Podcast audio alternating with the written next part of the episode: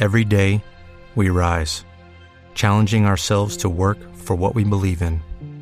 At U.S. Border Patrol, protecting our borders is more than a job, it's a calling.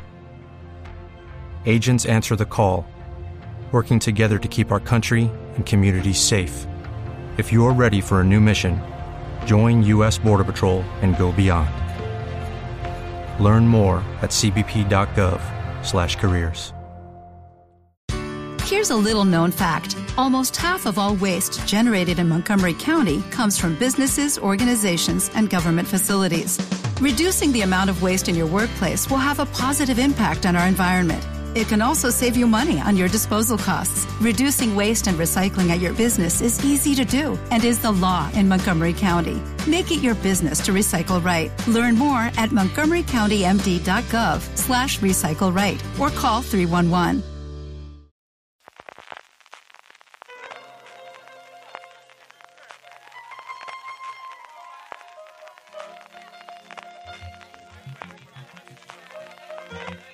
Estás escuchando Fuera de Series con CJ Navas. Bienvenidos a Streaming, el programa diario de Fuera de Series en el que un servidor, CJ Navas, te trae las principales noticias, trailers, estrenos y muchas cosas más del mundo de las series de televisión. Edición del martes 16 de agosto, vamos a hallar con todo el contenido, también con las series más vistas según Just Watch la semana pasada aquí en España. Y empezamos como en norma de la casa con premios. Ayer dábamos los ganadores de la TCA, de la Asociación de Críticos Televisivos Americanos de Hollywood, y hoy damos los premios de la HCA, la Asociación de Críticos de Hollywood, que es algo bastante reciente, de hecho esta es la segunda vez en la que dan los premios y dan los premios de una forma bastante curiosa, y es que lo dan durante dos tardes y son unos premios, como diría yo, para que gane todo el mundo. Esto es, desde luego, aquí todas las categorías del mundo mundial. Tenemos categorías para cadenas en abierto, tenemos categorías para cable, tenemos categorías para streaming, tenemos categorías extrañas para poder premiar a aquel que no hemos podido premiar en otros sitios. Es decir, ¿quién es el ganador? Realmente todo el mundo. ¿Para qué os voy a decir otra cosa? Pero bueno, como al final los números cantan, pues otra vez eh, uno de los grandes ganadores ha sido Abbott Elementary, cuatro premios, incluido comedia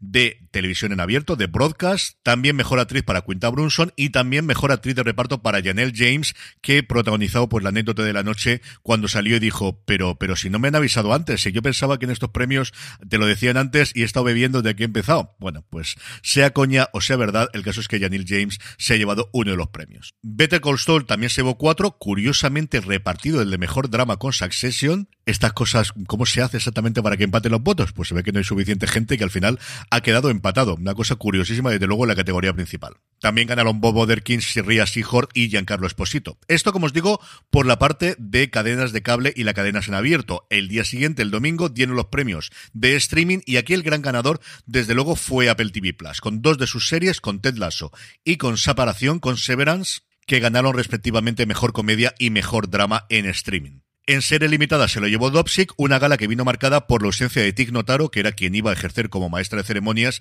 y que desgraciadamente no pudo hacerlo por estar afectada de COVID.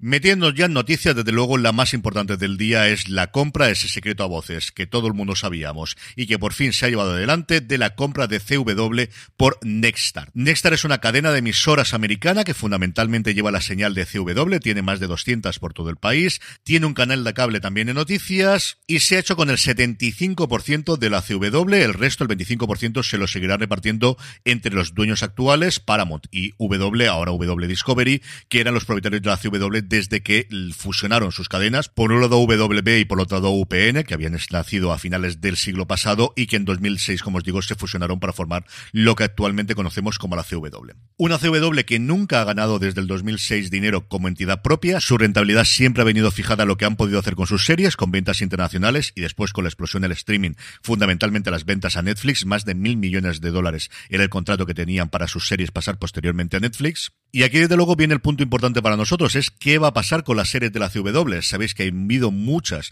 que se han cancelado recientemente, muchas que se van a cancelar durante este año y poquitos estrenos. De hecho, este año solo hay tres estrenos, un spin-off, una precuela de Supernatural, un spin-off de Walker Trek Sax Ranger y por último ese Gotham Knights, que es el tráiler más delirante que he visto yo desde luego en años. Estas tres series parece que se mantienen. Bart Pedowitz, que es el CEO de la compañía desde el principio, parece que se mantiene también al frente.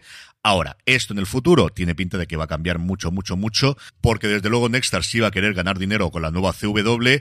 Hay un dato tremendamente significativo y es que siempre pensamos en la CW como ese canal para jóvenes. Bueno, para jóvenes realmente estarán en TikTok y los que sean mayores estarán en YouTube o en Instagram o donde corresponda. Pero bueno, al final, series para jóvenes, bueno, pues la edad media de la persona que se sienta delante de la televisión para ver la CW es de 58 años. Así que, como os digo, si ya no tiene esa capacidad ahora los nuevos dueños de coger esas series y venderlas posteriormente o incorporarlas a sus plataformas de streaming, pues tiene toda la pinta, desde luego, que este tipo de serie va a desaparecer poquito a poco de la CW. En otras noticias, El Continental, esa película que luego la serie, que era miniserie, que al final son tres episodios, que ya veremos qué ocurre con todo esto, precuela de John Wick, siguiendo al personaje de Wyndham Scott, el que interpreta a Ian McShane en las películas y que aquí va a estar interpretado por Colin Woodwell en 1975, pues al final no se va a estrenar en Starz, que también tiene el cartelito colgado de venta, sino definitivamente se va a estrenar en Peacock, apenas unos meses antes de que se estrene la cuarta película de John Wick, parece que finalmente, como os digo, será para Peacock. Cuatro años lleva el proyecto gestándose, grabándose y, como os digo, con mil millones de cambios. Y todo este follón a falta de ver cómo va a ser la reacción de ver a Mel Gibson como uno de los protagonistas de la serie.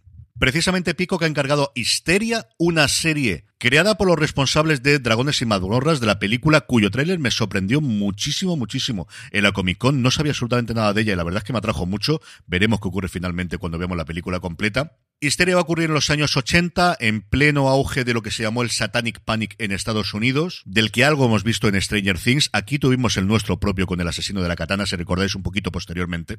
Las comparaciones con Stranger Things, desde luego, van a ser absolutamente todas. Eso sí parece que el tono va a ser totalmente distinto. Como todos los martes vamos con el top 10 de Just Watch. Ya sabéis este listado que hace Just Watch, que hace la plataforma en el que podéis ver dónde se hace una serie a partir de las puntuaciones y los visionados de sus lectores. En el número 10 quizás la mayor sorpresa de todas es Normal People, la serie que ya se estrenó hace un par de años, que está en Starz, que he tenido que consultar si está en otra plataforma y eso le había dado el empujón, pero no, parece que es simplemente por el hecho de que hay mucha gente que la ha descubierto este verano, de lo cual me alegro porque es una maravillosa serie. En el 9, The Boys, en el 8, Solo En el edificio. En el 7, otra que vuelve de entre los muertos, The Newsroom, la serie del 2012 de Aaron Sorkin, cuyas críticas no fueron especialmente halagüeñas, aunque desde luego ha tenido una legión de seguidores y se ve que ha tenido una nueva legión de seguidores que la ha descubierto este verano. En el 6, Lock and Key, que recientemente ha estrenado su tercera y última temporada. En el 5, Por Mandato del Cielo. En el 4, Inasequible al Desaliento, Manifest, de verdad que exitazo es internacionalmente esta serie.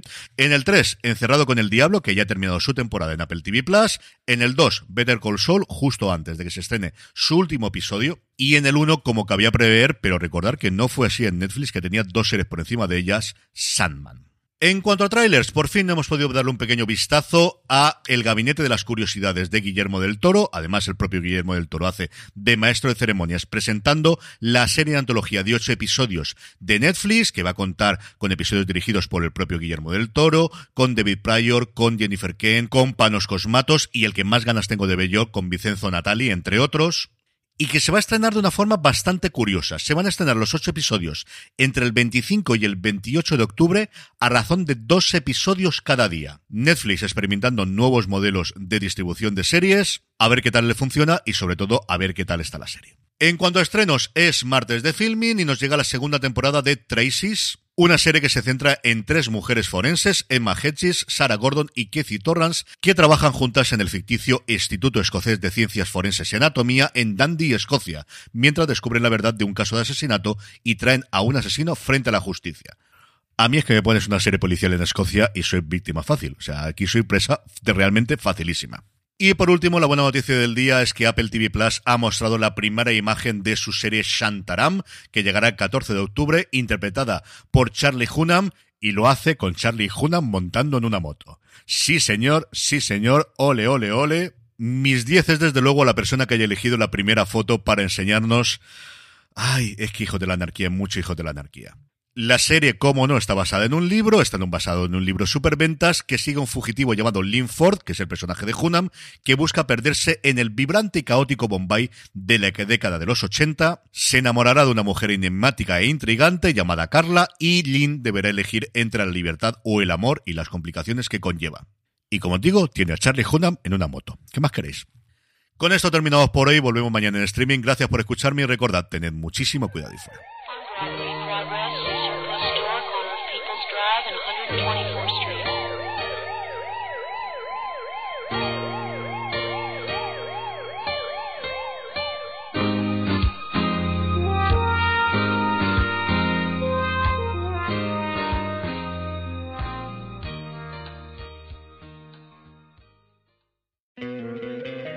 Te encantaría tener 100 dólares extra en tu bolsillo? Haz que un experto bilingüe de TurboTax declare tus impuestos para el 31 de marzo y obtén 100 dólares de vuelta al instante. Porque no importa cuáles hayan sido tus logros del año pasado, TurboTax hace que cuenten. Obtén 100 dólares de vuelta y tus impuestos con 100% de precisión. Solo con Intuit TurboTax.